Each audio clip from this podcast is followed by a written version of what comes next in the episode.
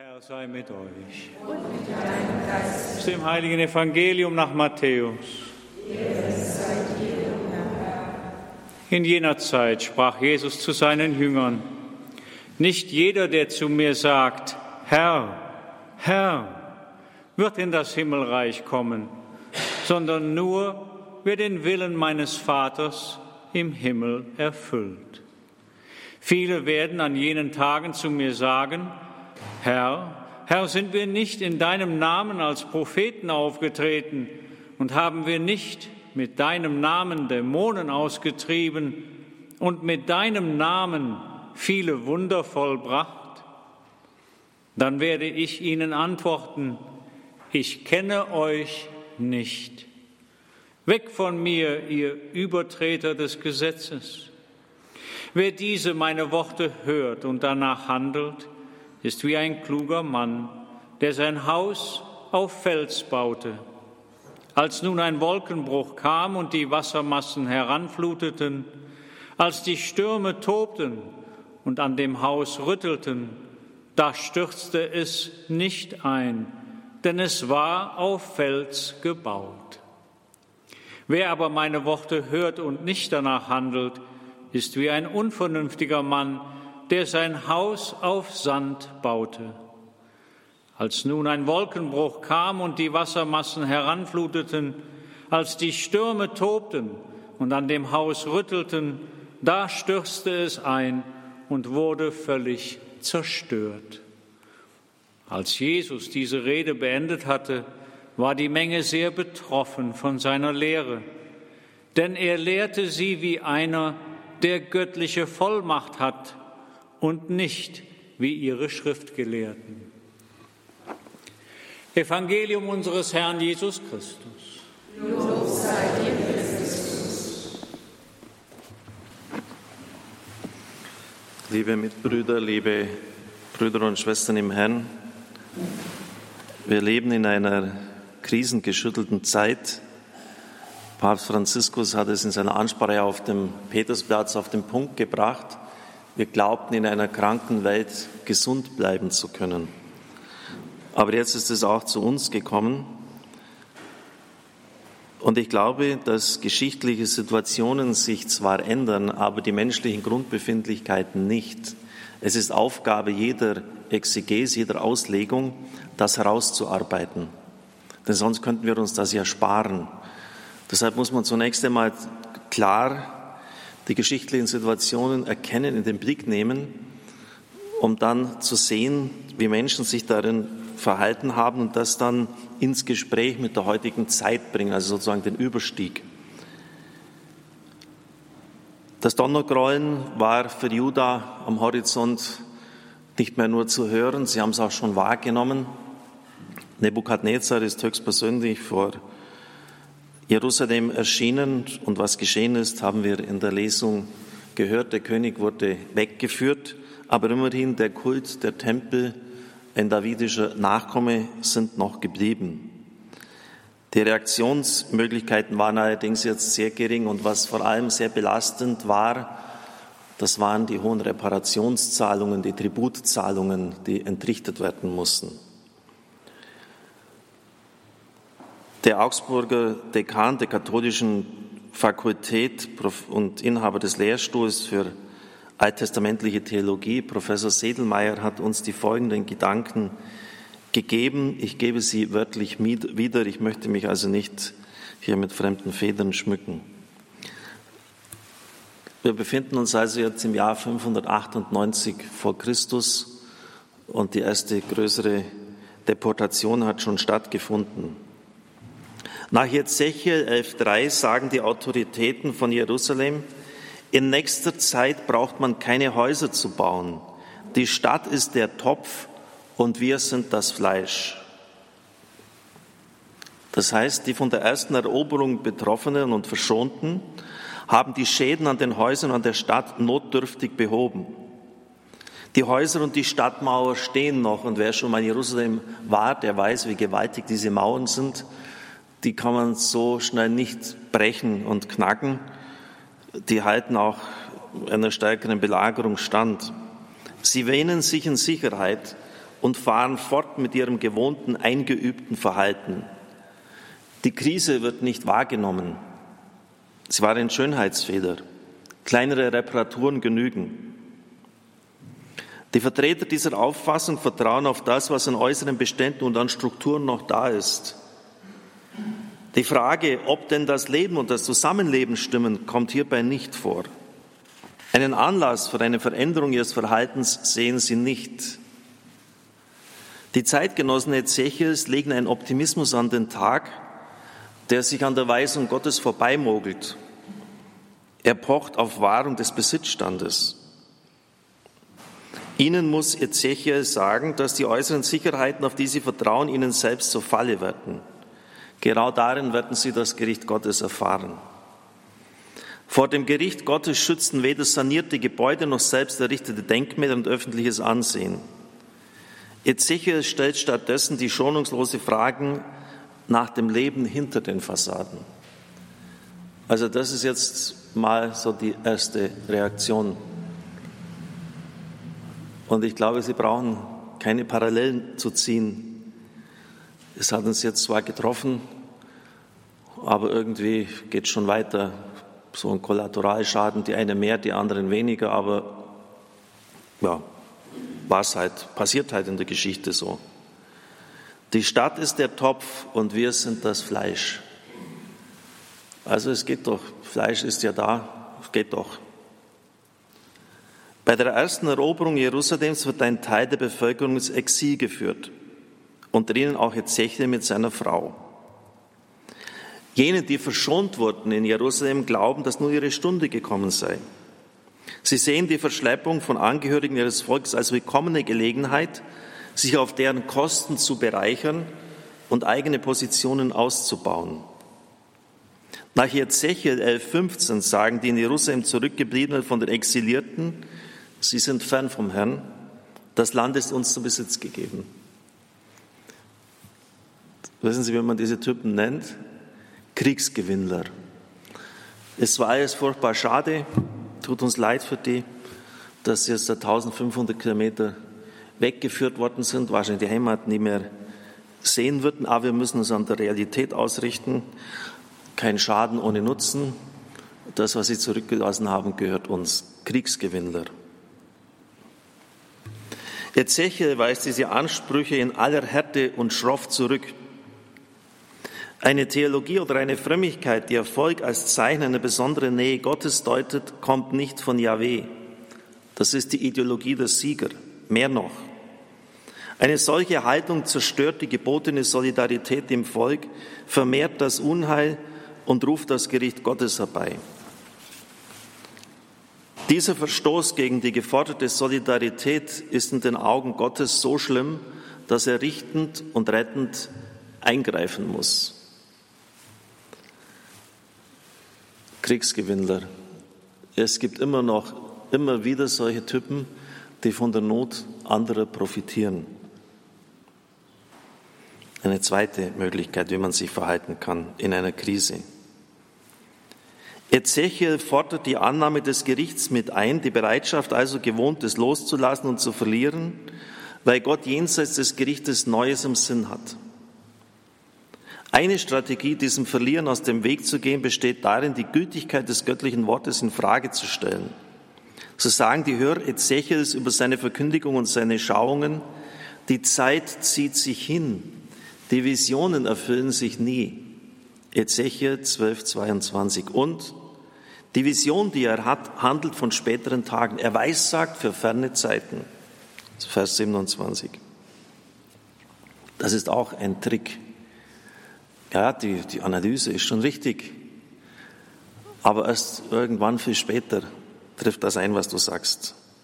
Das heißt, es geht um eine Verlagerung der göttlichen Botschaft in die Zukunft. Ezechiel muss diese Ausflucht, dem gegenwärtigen Handeln Gottes auszuweichen, verbauen. Die göttliche Botschaft bezieht sich sehr wohl auf die Gegenwart und will dort angenommen und im Leben realisiert werden. Hier und jetzt gilt das Wort Gottes. Wer sich dem göttlichen Anspruch verschließt, weil es weh tut, verschließt sich auch dem kommenden Heil, das Gottes Wort wirkt. Dritte Reaktion. Vierte. Die Botschaft Ezechiels kennt mitunter eine Härte, die nur noch wehtut. Dazu gehört auch der große Geschichtsrückblick von Ezechiel 20. Männer aus der Ältestenschaft Israels kommen als Repräsentanten des Gottesvolkes zu Ezechiel, damit er Gott für sie befrage. Doch Ezechiel weist dieses Ansinnen zurück, er muss es tun. Er hat Israel deutlich zu machen, von allem Anfang an hat sich dieses Volk seinem Gott gegenüber verweigert. Aufgrund dieser ständigen Verweigerung, in der auch die gegenwärtige Generation nach wie vor verharrt, hat Israel seinen Gottesbezug verloren. Yahweh lässt sich von ihnen nicht mehr befragen. Und jetzt kommt der absolute Tiefpunkt in der Geschichte Gottes mit seinem Volk, weil er so reagiert. Dann wollen wir wie die anderen Völker sein, wie die Völkerstämme in anderen Ländern, wir werden von jetzt an Holz und Stein verehren. Mehr ist eigentlich nichts mehr möglich. Das ist wirklich der absolute Tiefpunkt. Jetzt beten wir auch Holz und Stein an. Wir machen es wie die anderen. Mit anderen Worten, wenn Yahweh sich weigert, mit uns in Beziehung zu treten, dann verleugnen wir unsere eigene Glaubensgeschichte. Dann leben wir so, als hätte es nie Gott und seine Geschichte mit uns gegeben. Dann sind wir nicht mehr sein Volk. Und wieder reagiert Ezechiel im Auftrag Jahwes in aller Schärfe. Dies geht nicht. Es gibt kein Zurück hinter die einmal geschehene Erwählung durch Gott. Also, wenn jetzt wirklich, sagen wir, die Krise sich noch verschärfen würde, ja, okay, Gott macht nichts dagegen, aber ich habe doch zu ihm gebetet, dann gibt es ihn halt nicht. Dann erkläre ich ihn halt für abgeschafft. Das war es dann mal. Jetzt müssen wir in der Geschichte ein bisschen noch äh, weiter nach vorne drehen. Zehn Jahre später wagt Zitkia, wir haben ja gehört, dass er vom König von Babel eingesetzt worden ist, das Unglaubliche. Er stellt in einem Anflug von Größenwahn Kamikaze-Unternehmen, kann man nur sagen, die Tributzahlungen an Nebukadnezar ein. Der lässt nicht lange auf sich warten. Erneut kommen seine Soldaten, belagern Jerusalem. Die Mauer hält zwar stand, aber wenn sie zwei Jahre komplett abgeriegelt sind, dann wütet der Hunger in der Stadt. Und dann passiert es eben. Äh, diesmal gibt es keine Gnade mehr. Das Letzte, was König Zitkia in diesem, dieser Welt sieht, das sind wie vor seinen Augen, das ist wie vor seinen Augen seine Söhne niedergemacht werden und dann wird er selber geblendet. Die Stadtmauern werden eingerissen. Außer ein paar Bauern bleibt niemand mehr zurück. Also die ganze Bevölkerung wird deportiert. Der Tempel wird eingeäschert. Die Liturgie im Tempel damit auch abgeschafft, der Gottesdienst. Und das Königtum hört auf zu existieren. Der Supergau in der Geschichte Israels 586 vor Christus. Und wie reagiert das Volk jetzt? Nach Ezechiel 33,10 sagen die Zeitgenossen Ezechiels, unsere Vergehen, unsere Sünden lasten auf uns, wir sehen dahin. Wie sollen wir am Leben bleiben? Ezechiel darf seine Zeitgenossen jedoch nicht mit ihren Fehlern allein lassen. Er fordert dazu auf, sich Gott zuzuwenden, der nicht den Tod, sondern das Leben will. Er fordert Einsicht in eigenes Fehlverhalten und Umkehr zu Gott als die entscheidende Tat des Lebens. Eine Steigerung dieser Aussage findet sich in Ezechiel 37, die Vision von den Totengebeinen. Das Gottesvolk Israels Ganzes erfährt sich als tot, als lebendig begraben. Menschensohn, diese Gebeine sind das ganze Haus Israel. Jetzt sagt Israel, ausgetrocknet sind unsere Gebeine. Unsere Hoffnung ist untergegangen, wir sind verloren. Auch hier bleibt gültig, Gott ist Gott des Lebens. Wo Israel das eigene Ende, den eigenen Tod erfährt, da ist Gott nicht am Ende.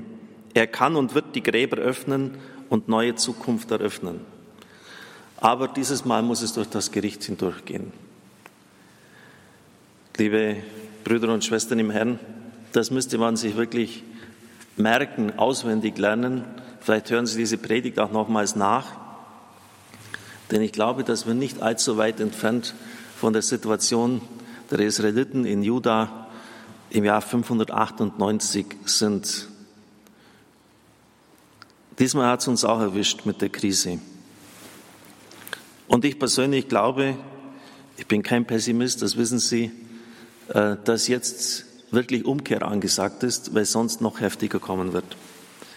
Und die Reaktionen, die damals durchgespielt worden sind, sind so aktuell wie nie zuvor. Deshalb habe ich auch Kontakt mit Professor Sedelmeier aufgenommen, habe gesagt, jetzt ist Ezechiel-Zeit. Er hat gesagt, ja genau so ist es, Herr Dr. Kocher. Und deshalb hat er sich auch bereit erklärt, bei Radio Horeb darüber zu sprechen und zu referieren. Es ist ja noch gar nicht so schlimm. Die Mauer steht doch noch. Und wir sind das Fleisch drin. Ja, Schäden im Leben passieren, Unglück, aber machen wir einfach weiter wie bisher. Was er sagt, ist richtig, gut, ja, gute Analyse, trifft aber erst viel später zu, nicht jetzt. Kriegsgewinnler gibt es, Leute, die sogar noch von der Not der anderen profitieren. Und dann der absolute Tiefpunkt, okay, Gott hat das zugelassen, das passt mir nicht, damit ist meine Beziehung mit ihm am Ende, brauche ich nicht. Und als dann richtig scheppert, haben sie auch nicht die richtige Reaktion, totale Verzweiflung ist dann angesagt. Was wäre denn richtig gewesen? Ich meine einfach das erste Gebot zu leben. Du sollst den Herrn, deinen Gott lieben mit ganzem Herzen, mit ganzem Verstand. Das heißt, sie nach ihm auszurichten. Herr, was willst denn du uns durch diese Situation sagen? Bei Jesaja lesen wir, ihr habt nicht auf den geschaut, der alles von ferne bewirkt. Sie hätten auf ihn schauen sollen. Von ihm Rat erbitten. Er hat ja das Land ihnen gegeben, damit sie es zu Besitz haben, nicht damit es ihnen wieder genommen wird. Er wollte ihnen ja das Land geben. Warum ist es ihnen dann genommen worden? Und da finden Sie viele Antworten. Jeremia hat ja Jahrzehnte zuvor gewirkt. Und er hat die berühmte Tempelrede gehalten, wie stehlen, morden und Ehebrechen. Und dann wagt er es, in meinen Tempel zu kommen. Das heißt, Kult und Leben sind völlig auseinandergedriftet. Man hat ihr eine fromme Show vor Gott abgezogen, die mit dem persönlichen Leben überhaupt nichts mehr zu tun hatte. Da haben ganz andere Gesetzmäßigkeiten gegriffen. Oder wenn Sie bedenken, wie oft haben die Propheten im sozialen Miteinander die Ausraubung der Witwen und Waisen angeprangert, der sozial Schwachen damals, auch vollkommen äh, an den Leuten vorbeigegangen. Das wären die Dinge, äh, die man berücksichtigen hätte müssen. Wie schaut denn meine Gottesbeziehung aus? Ist sie wirklich ganzheitlich? Oder spricht die Sprache meines Lebens im Alltag, äh, ist, spricht die ganz anders als die in der Liturgie, im Kult? Die Dinge hätten sie beseitigen müssen und dann wäre auch das Unheil nicht gekommen. Und genauso ist es auch bei uns. Wir lassen doch Gott gar nicht mehr Gott sein. Wer leben darf und wer stirbt, entscheiden wir. Wer leben darf und wer stirbt, das entscheiden wir. Und das ist schon etwas ganz, ganz Massives. Und da brauchen wir uns auch nicht wundern, wenn wir den Tod wählen. Deuteronomium heißt es, ich lebe, lege euch vor, Leben oder Tod, Segen oder Fluch. So wähle das Leben, auf das du lebst, und nicht den Tod und den Fluch. Amen.